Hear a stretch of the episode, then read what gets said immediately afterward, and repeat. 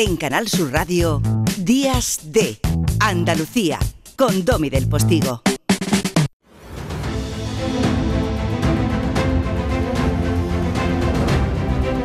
Bajo el cielo de Andalucía.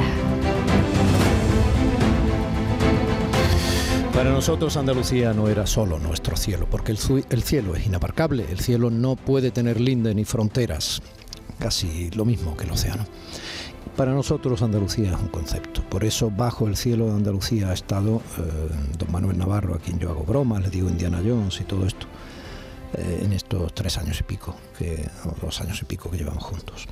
Y, y ha estado bajo el cielo de Andalucía en muchos lugares del mundo ha entrado a través del teléfono o de alguna manera, pero bueno, nos lo contaba, ¿no?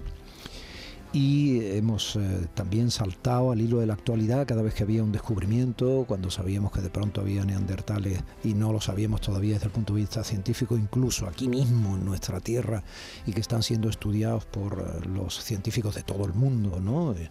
y que eso ayudará a cambiar incluso las teorías de evolución humana y quién sabe si los libros de texto, ¿no? prácticamente en breve y hemos eh, reflexionado mucho sobre quiénes éramos entonces, quiénes han estado aquí, herederos de qué civilizaciones somos.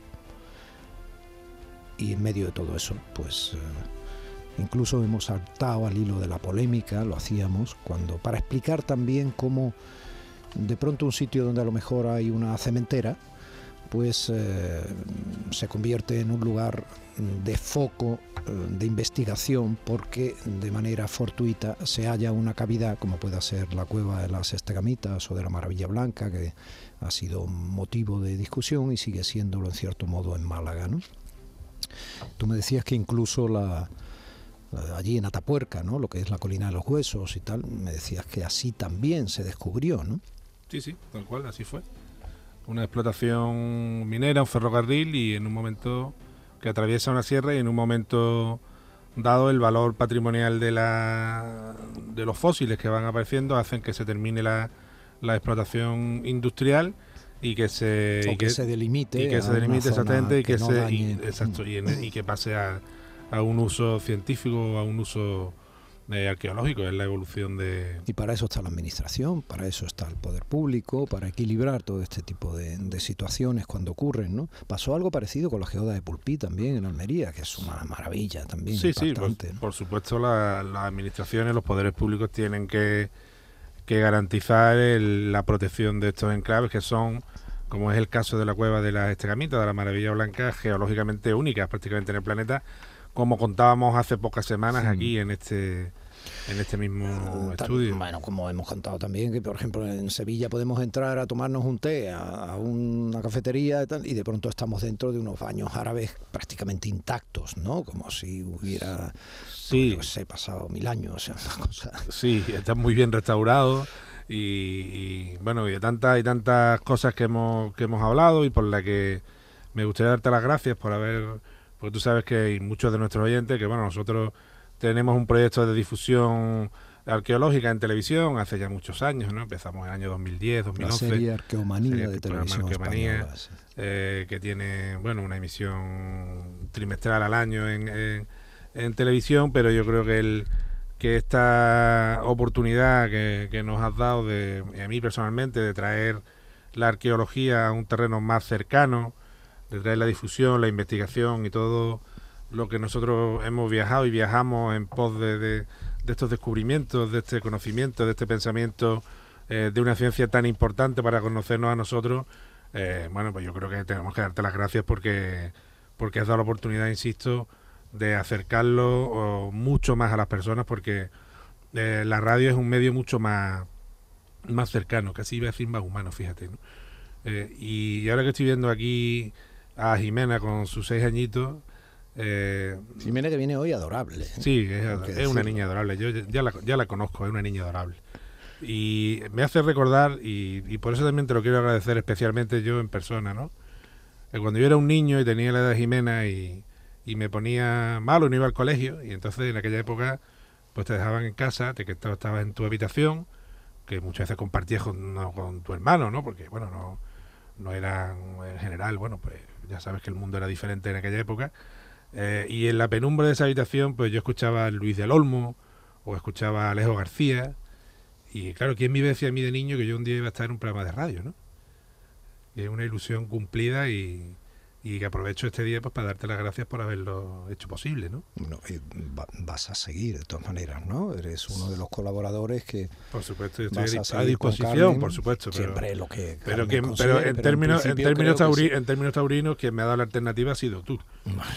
Entonces a ti tengo que darte tengo que darte las gracias. Eso es lo que he ganado yo y creo que los oyentes. Por eso y por y por decía porque la arqueología la hayamos mm, llevado de una manera eh, simpática, creo yo, en muchas ocasiones, de una manera muy, muy cercana, muy, muy táctil, muy, muy también muy viva, porque hemos aprovechado esta, eh, estos días por ahí fuera en muchos sitios, ¿no? Pues recuerdo haber hecho conexiones desde Gobekli Tepe o desde Egipto o desde Italia que en varias ocasiones no sé, y eso ha sido... O hecho un sireno imposible. He hecho un sireno imposible. No, sabía describir cómo salías del océano después de ver la ciudad sumergida con tu eh, peculiar perfil. Sí, sí, sí, sí, bueno, sí, ¿no? Yo tengo un, eh, mi chaleco de buceo es grande, vamos, no vamos a engañar a nadie.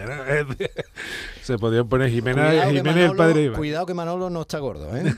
Cuidado, ¿eh? que estoy viendo que esto es lo que tiene la radio, ¿eh? lo de imaginar, imaginar, vamos a moderarnos. ¿eh? Se equivocan, Manolo le pega un puñetazo al, al saco de boseo, que es a lo único que Manuel Navarro pega puñetazo, claro, una persona muy culta y muy civilizada.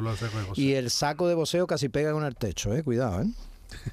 Y luego también quería decir que, bueno, que por supuesto... Eh, y sigue llevando el trono de la esperanza. Y sigo llevando el trono de la esperanza. Cosa que yo creo que recapacite y ya voy llegando, Ya voy llegando a la edad, ya voy llegando. Voy llegando. tampoco es necesario, que ya puedes llevar, si quieres, tu túnica. Y ya voy llegando, ya voy llegando.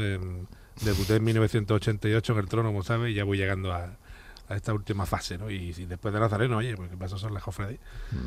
Y, bueno, yo quería decir también que... ¿Cómo eres tan cofrade? ¿Cómo eres tan creyente? Una persona que está pues acostumbrada a desenterrar pues civilizaciones, que conoce perfectamente cuántas creencias ha tenido el ser humano o cuántas no creencias. Mira, eh, hace unas cuantas semanas hablaba con, con, un amigo que es una persona también de los medios, con Manuel Serrano, fue director de programas culturales de Televisión Española, y él era una persona del, del, PC durante la transición y de comisiones, ¿no? Y él contaba cuando los delegados de comisiones de Sevilla en el año 75, eh, en mitad de, un, de, una reunión clandestina que tenían montada en Semana Santa, el miércoles santo abandonaron la reunión porque eran costaleros de la Macarena y se fueron a sacarla. Entonces, en Madrid, los asturianos y tal, entonces gente no entendía como unos señores querían de Sevilla una reunión sindical, pues se tenían que ir porque iban a sacar la Macarena. Bueno, es que en Andalucía si, si esto, está dentro, esto nos corre por las venas, te lo he dicho muchas veces. Y, claro, pues yo sí, soy cofrade desde, desde niño me ha gustado, por, por influencia familiar, la cofradía de la Esperanza, porque mi padre era del barrio del Perche. Y, esto es una cosa que lleva, que es completamente independiente de, de lo que puedas pensar eh, de otras cosas en la vida, ¿no? Filosóficamente o políticamente, no tiene nada que ver. El amor por las cofradías y las ganas de sacarlas es algo que, que lo tenemos en la masa de la sangre, ¿no?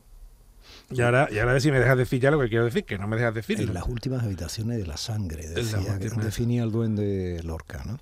Quiero, quiero, ya no te dejo decir muchas cosas nunca. Quiero, decir, quiero decir, mucho, no, pero, quiero decir, por eso has dicho solo lo mejor. quiero, decir que, que, la, que los andaluces tienen mucha suerte, o tenemos mucha suerte, porque tú vayas a desempeñar la función que vas a desempeñar como presidente del Consejo Audiovisual Andaluz pero no lo digo gratamente, digo porque yo creo que tú eres un buen hombre en el sentido machadiano. Y además creo que eres un enorme profesional, que eso está más que contrastado.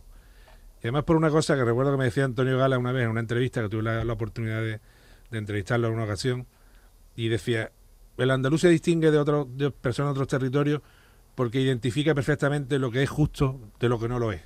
Sabe diferenciarlo.